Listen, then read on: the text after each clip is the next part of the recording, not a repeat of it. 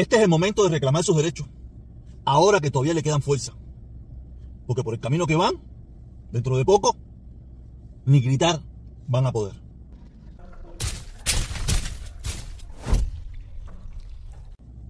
Como muchos saben, a mí me gusta cuestionarlo todo.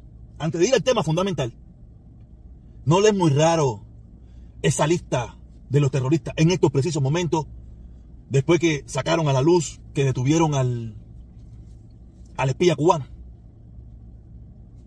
Dentro de toda esa banda, no le estarán lavando la cara a alguien. Nada, quién sabe, habrá que esperar. Aunque a veces en esta cosa hay que esperar mucho tiempo. Pero quién sabe, a lo mejor le están lavando la cara a alguien por si su nombre sale a flote. Habrá, habrá que esperar. Pero ahora vamos al tema fundamental. El tema fundamental es que en Cuba se está cometiendo un genocidio. La dictadura cubana, el régimen cubano, el Partido Comunista está cometiendo un holocausto. Hay una diferencia entre el holocausto cubano y el holocausto de los nazis a los judíos, a los judíos. Era que ellos estaban en un campo de concentración donde no podían salir. La diferencia del campo de concentración cubano es que tú te puedes escapar, tú te puedes ir. Si tú consigues un parón, si tú consigues una reclamación familiar, si tú te dispones una avanza, si tú logras tener 3 mil dólares para irte para Nicaragua, tú te puedes ir.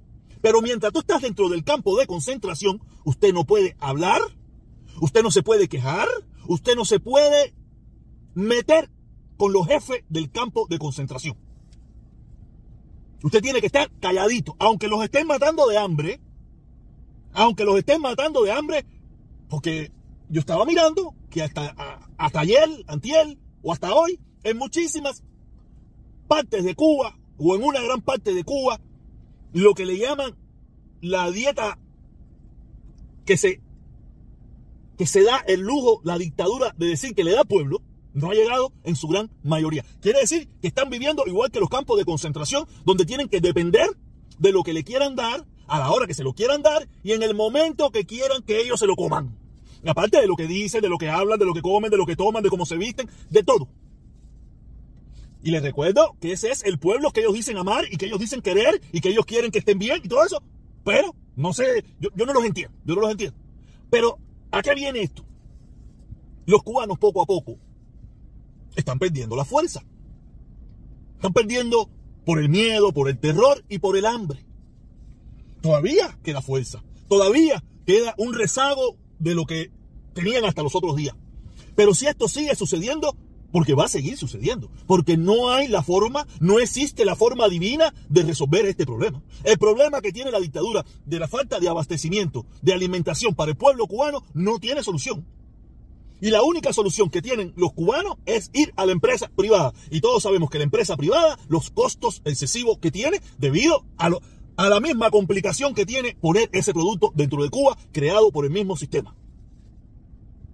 O sea, no va a encontrar en la propiedad privada precios económicos porque no lo diseñaron para eso. Lo diseñaron para que el régimen cubano ganara dinero de eso y que usted como empresario que quiso arriesgar su dinero lo ponga al precio donde usted tenga una ganancia y ese precio donde usted tiene una ganancia es bastante elevado para lo que viene siendo el poder adquisitivo del pueblo cubano.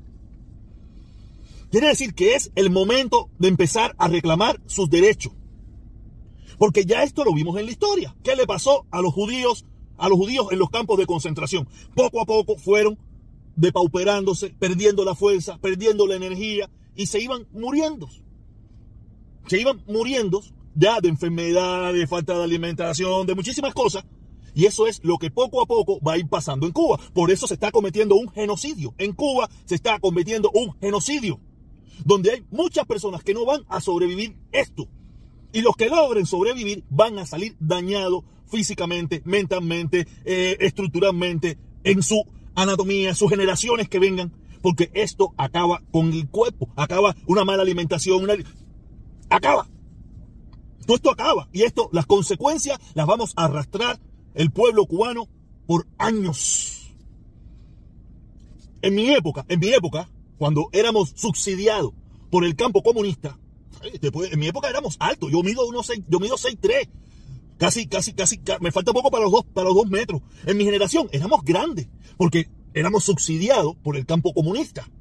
Pero al derrumbarse el campo comunista, las generaciones han ido achicándose. ¿Por qué? Por la falta de alimentación, una, una, alimentación no balanceada. No quiere decir que toda esa alimentación era buena, pero por lo menos es la alimentación que había y era había muchos cubanos, éramos muchos los cubanos grandes. Yo era grande, uno de los más altos, pero yo no era el más alto, había gente más alta que yo. Los cubanos, tú sabes, los cubanos, cuando yo llegué a Miami, presumíamos de ser gente grande en comparación con las demás comunidades latinoamericanas.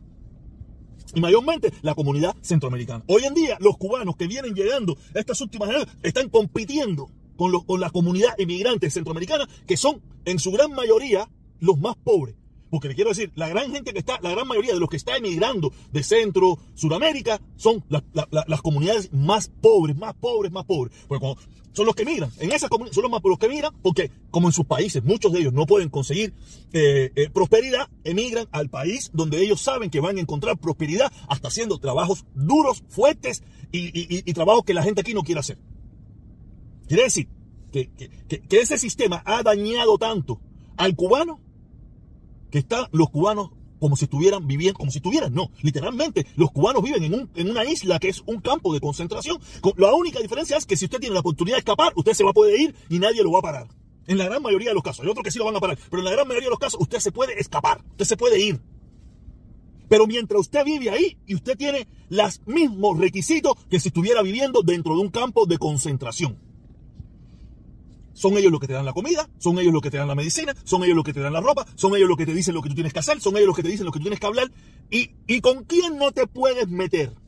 Usted puede meterse con cualquiera fuera de Cuba lo que usted quiera. Dentro de Cuba, con ningún dirigente. Aunque, a usted lo estén matando de hambre. Aunque a usted, su familia esté pasando mil necesidad. Acabamos de ver el video de un señor ahí que se tatuó eh, a, a, Canel en el pecho, que era un súper revolucionario un súper revolucionario defensor de la dictadura, hasta que le pisaron el callo. ¿Cuándo fue que le pisaron el callo? Cuando la situación del hambre y sus hijos y sus hijos enfermaron.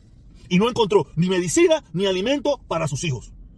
Eso se llama, aquí en Miami, eh, eh, eh, le, llamamos, le llaman los que, los que le pisan el callo. Los, que, los que cambian cuando le pisaron el callo, mientras, mientras no le pisaban el callo, ellos estaban bien, y ellos, ah, cuando le pisaron el callo, cambiaron se jodieron, dijeron, pierda, esto no sirve para nada. ¿Qué te está diciendo esto?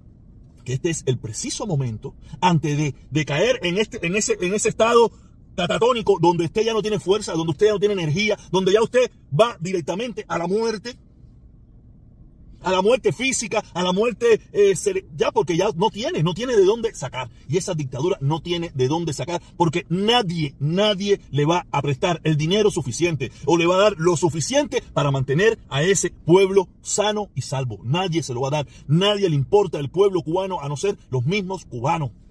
Y si usted, yo estoy seguro que usted a lo mejor dice, no, yo no me voy a gritar porque yo pienso escapar, pero todos no van a escapar. Todos no van a tener la ducha de escapar. Pero aparte, no se sabe si en el tiempo y en el proceso de que usted quiere escapar, la salud no se lo permite. Por, el hambre, la miseria, la necesidad, la enfermedad, eh, muchísimas cosas. Yo me pregunto, ¿cómo están viviendo las personas que son diabéticas, esto, lo otro, que necesitan alimentaciones especiales, que necesitan medicina? ¿Cómo estarán viviendo esas personas? El daño que usted le está haciendo a su propio cuerpo, a su propia familia, a su propia vida, por tal de no ir preso o por tal de no pagar una multa, es peor es peor que el daño que usted le está haciendo a su propia vida y a su propia familia y a su propia generación. Yo lo entiendo. Usted, yo solamente estoy aquí para dar mi opinión y decir lo que pienso y para ilustrarle a usted lo bueno o lo malo de lo que puede pasar con toda esta situación. Yo me escapé. Yo me escapé. Tuve la suerte de escaparme. ¿Usted tendrá la suerte de escaparse? No lo sé. Eso la malo sabe usted. Pero, mientras más tiempo pase en no poderse escapar, más daño le está haciendo a su vida, le está haciendo a su familia, le está haciendo a, todo lo suyo. Olvídate de los vecinos, olvídate de los demás. A, usted mismo el daño que se está haciendo. Por eso, antes de que, de que usted ya pierda la fuerza, antes que usted pierda la fuerza ante este régimen que le importa un bledo, el hambre del pueblo cubano, la necesidad del pueblo cubano, las enfermedades del pueblo cubano, mi recomendación es, haga algo por usted mismo. Haga algo por usted mismo. Porque de todas maneras, la probabilidad o que muera o que se enferme por la falta de medicina o por la falta de alimentos, es la misma, la, misma posibilidad que tiene de morir en caso de que por reclamar vaya preso. La misma. No hay, No hay un, aquello de que no, no, yo me voy a quedar callado porque yo voy a sobrevivir. No, no, no. Es la misma probabilidad. Que puede ser que la prisión sea un poquito más rápida, pero por lo menos pienso yo que hay un dicho que dice que el que por su gusto muere, que la muerte le sabe gloria. Usted tan siquiera murió o tan siquiera dio su vida por algo que usted creía que era lo correcto.